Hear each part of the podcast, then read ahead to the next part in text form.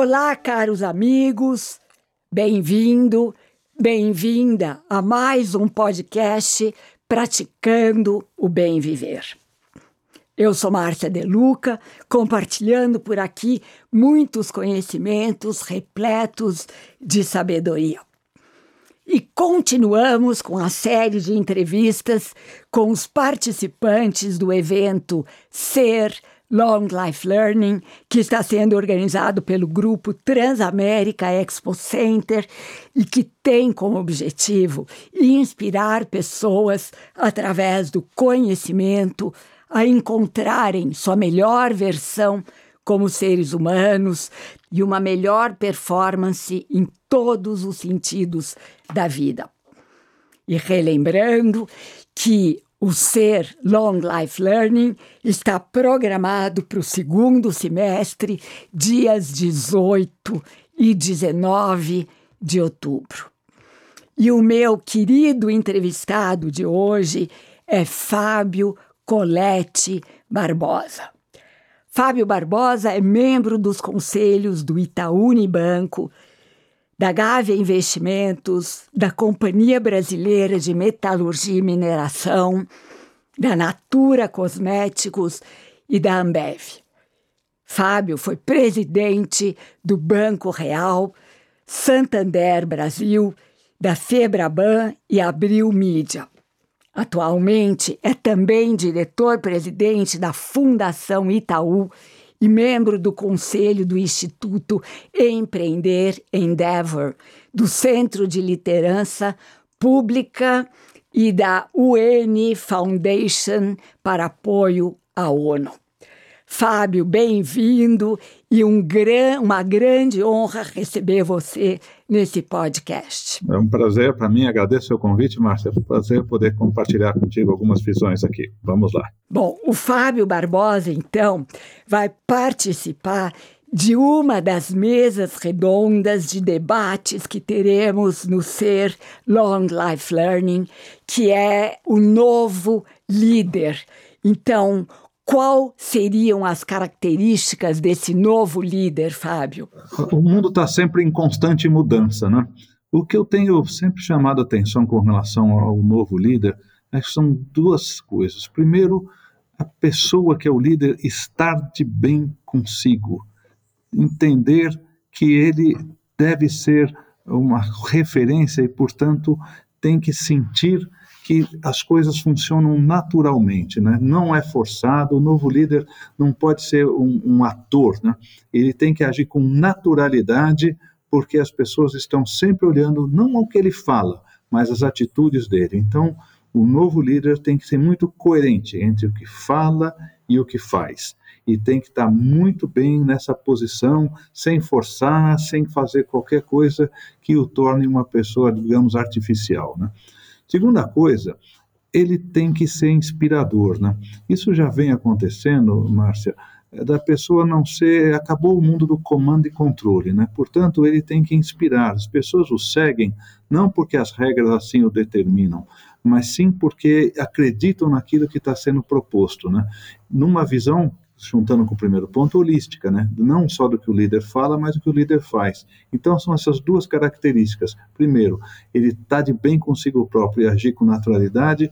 E dois, ele ser uma fonte de inspiração para que as pessoas o, o, trabalhem junto com ele, né? respeitem a liderança que ele represente, né? De novo, por terem empatia com aqueles pensamentos e não por achar que hierarquicamente é o que tem que ser feito.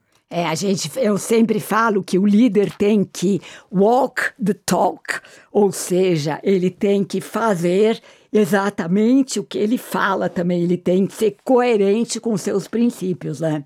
Exatamente. É, é esse, é, isso faz toda a diferença, né?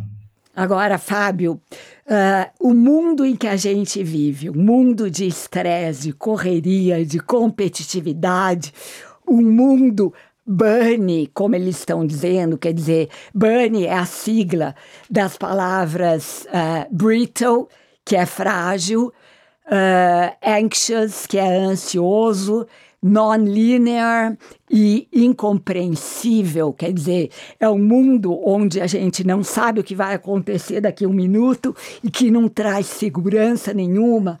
Qual seria o seu conselho para as pessoas? O que, que as pessoas devem fazer para encontrar um equilíbrio maior? Olha, a, a, questão da mudança, que é um dos pontos que você destacou, eu, eu, eu gosto muito da observação de que, para quem acha que o mundo está mudando rapidamente nos dias de hoje, espere para ver como será o dia de amanhã, o dia depois de amanhã. Vai, Vai ser, ser muito pior, né? Vai ser muito mais rápido, né? E, e, eu acho que essa necessidade de se, de, de se, adaptar, né? quer dizer, não, se, não abrir mão de valores e princípios, ali ser sólido como uma rocha, né? mas no jeito de agir e tudo mais, no conhecimento e nas relações, ser fluido como a água. Né? Então, eu acho que é, esse é o primeiro ponto, né? Vai mudar muito rápido, sim, não vai, haver nenhuma estabilidade. Então, o segundo ponto que eu queria falar, eu até, Márcia, falo muito em, em, em, formaturas e tudo mais, né? e eu falo, eu odeio a palavra de que a pessoa está formada, né? Isso é uma consciência que todos devemos ter. Ninguém está formado, né? Ah, porque, for, primeiro que forma, formado é colocar numa forma, que não é o caso. Mas, segundo, dá uma sensação de alguma coisa que terminou, né? E não termina nunca. Você tem que estar tá sempre se atualizando, né? Tanto mais nos dias de hoje e ainda mais nos dias de amanhã, do que foi talvez no passado, né? Então acho que a primeira coisa é saber que vai ser sempre instável, né? E essa é a regra do jogo. Segundo, que você tem que estar constantemente se atualizando, falando com jovens, falando com grupos diversos, de maneira que você tenha sempre uma noção de aonde você está situado, né? Eu acho que isso é uma dificuldade, Márcia, porque as pessoas tendem naturalmente, do ser humano isso, é, talvez da natureza, nem só do ser humano, mas de todo, toda a natureza, de se acomodar, de buscar uma zona de conforto, né? E infelizmente eu acho que essa zona de conforto não vai estar lá, né? Então acho que o ponto principal a todo mundo é entender, não dá para se acomodar nunca deu e agora menos ainda, né? E aí vem a necessidade, juntando com a primeira parte da nossa conversa, sobre o líder, né? Que motiva, que inspira, que provoca, que reconhece, que dialoga, né? Para que as pessoas saiam do, da sua zona de conforto, né? Mas sentindo que isso é o melhor caminho a ser seguido. É, sempre falam, né, que tem aquele ditado de Darwin que diz que sobrevive aquele que é mais forte.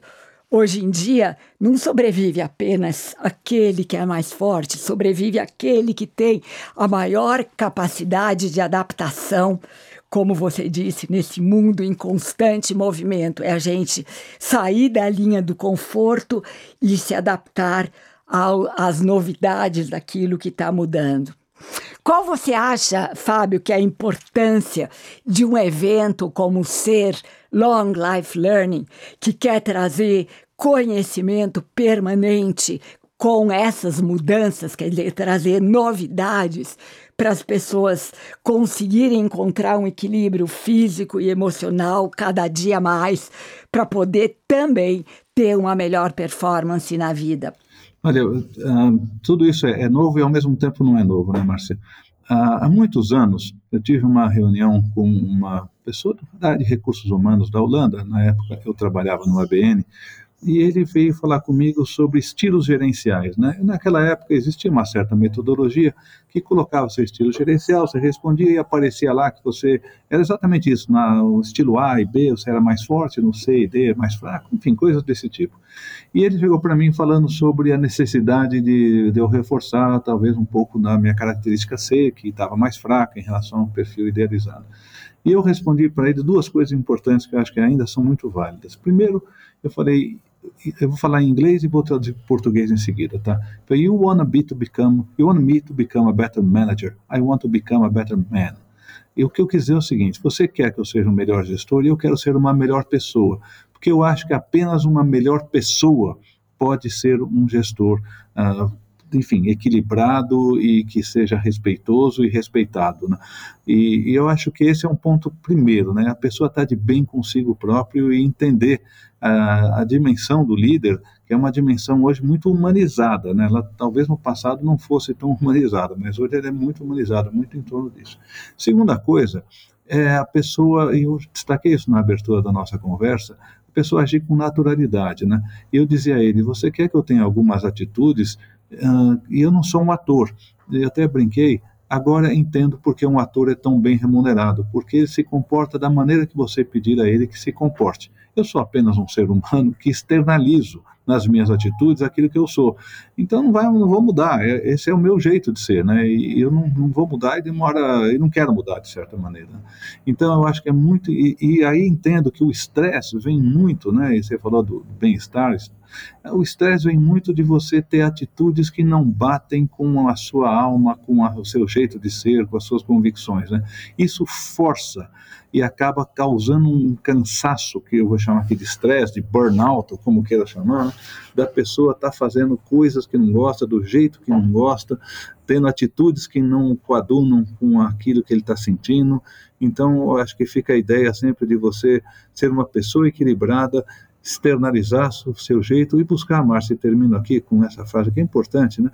o lugar onde você se adapta, onde você se encaixa. Né? Eu sempre digo, as pessoas não têm pontos fortes e fracos, elas têm um perfil e cabe a cada um se conhecendo entender aonde aquele perfil pode ser mais bem aproveitado, em que tipo de empresa, que tipo de atitude, de atividade, desculpe, e que tipo de chefe, que tipo de momento da organização, aquela sua aptidão se encaixa, né? E não procurar mudar suas aptidões, porque é muito difícil. É o respeito ao próprio ser, à sua própria individualidade, né? É ser o que a gente é, o que a gente veio a ser e não o que o outro quer que a gente seja. Perfeitamente, perfeito. Como você disse, né, que você prefere ser uma pessoa melhor do que um manager melhor, eu me lembro que alguns anos atrás, em uma conversa com você, você me disse o seguinte: que quando você trabalhava no Santander, você recebia currículos maravilhosos de pessoas formadas nos Estados Unidos, com MBA, com PhD, e que quando você lia os currículos, você pensava assim para você mesma: meus problemas estão resolvidos, esse é o cara ideal que eu preciso para tal ou tal função. Mas que na realidade, quando o cara chegava, você se decepcionava, porque ele era emocionalmente tão desequilibrado que atrapalhava toda aquela formação acadêmica maravilhosa que ele tinha. Você pode falar um pouquinho sobre isso? É, sem dúvida. Uma curiosidade, porque eu escrevi um artigo há muitos anos, Marcelo, nessa linha, que eu dizia o seguinte, uh, com ironia, tá? antes que as pessoas me critiquem aqui. Eu dizia que eu sou um executivo frustrado, porque ao longo da minha vida tentei contratar profissionais e nunca consegui sempre veio uma pessoa junto. Exatamente, exatamente. E esse é o ponto. A gente, diz que a gente contrata as pessoas pelas qualidades técnicas e as, de, as demite pelas qualidades, eh, ou pelas faltas, pela falta de qualidades emocionais. Né? Mas é isso que eu acho que é importante, é entender que é um todo, né? E que a competência técnica, eh, ela é necessária, mas não é suficiente.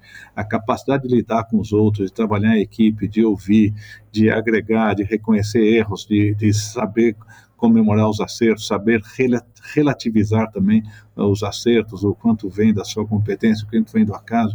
Eu acho que tudo isso faz uma tremenda diferença, né? E eu acho que algumas pessoas que, infelizmente, até com essa formação técnica que você destacou na abertura dessa pergunta, né, se sentem um pouco acima do bem e do mal, né? E, e infelizmente não conseguem dentro de uma equipe, dentro de um grupo, desempenhar aquilo que poderia ser o potencial técnico que acumulou ao longo de anos. Né? Então, acho que é isso. Né? E olha, agora falar uma coisa: lidar com gente é maravilhoso, né? porque lidar com gente, eh, e volta ao ponto da inspiração, volta ao ponto de você é, ganhar o respeito da sua equipe e tudo mais, e se respeitá-la, né? mas com gente tem um potencial fantástico, né? e abrir espaço para que as pessoas se desenvolvam é, é muito legal. Na parte técnica, né, a gente pode ser mais, digamos assim, é, é mais é, lógico, é mais perfeito e você sabe a cada reação, a cada ação, cada, qual será a reação. Em pessoas você nunca sabe. Isso torna a gestão de pessoas muito importante, a capacidade emocional de lidar com pessoas e motivá-las com uma parte mais importante de uma liderança. Então, Fábio, qual a importância de um evento como ser Long Life Learning? Que tem justamente esse propósito de trazer ferramentas para as pessoas encontrarem um equilíbrio. eu acho da maior importância. Né? Se você voltar um pouco no tempo, não muito, anos, não décadas, um, existia o, o, ideal de um executivo que era o bom executivo é aquele que pendura as emoções né, e vem trabalhar tecnicamente, deixando as emoções de lado e trabalhando com muita frieza e muita objetividade.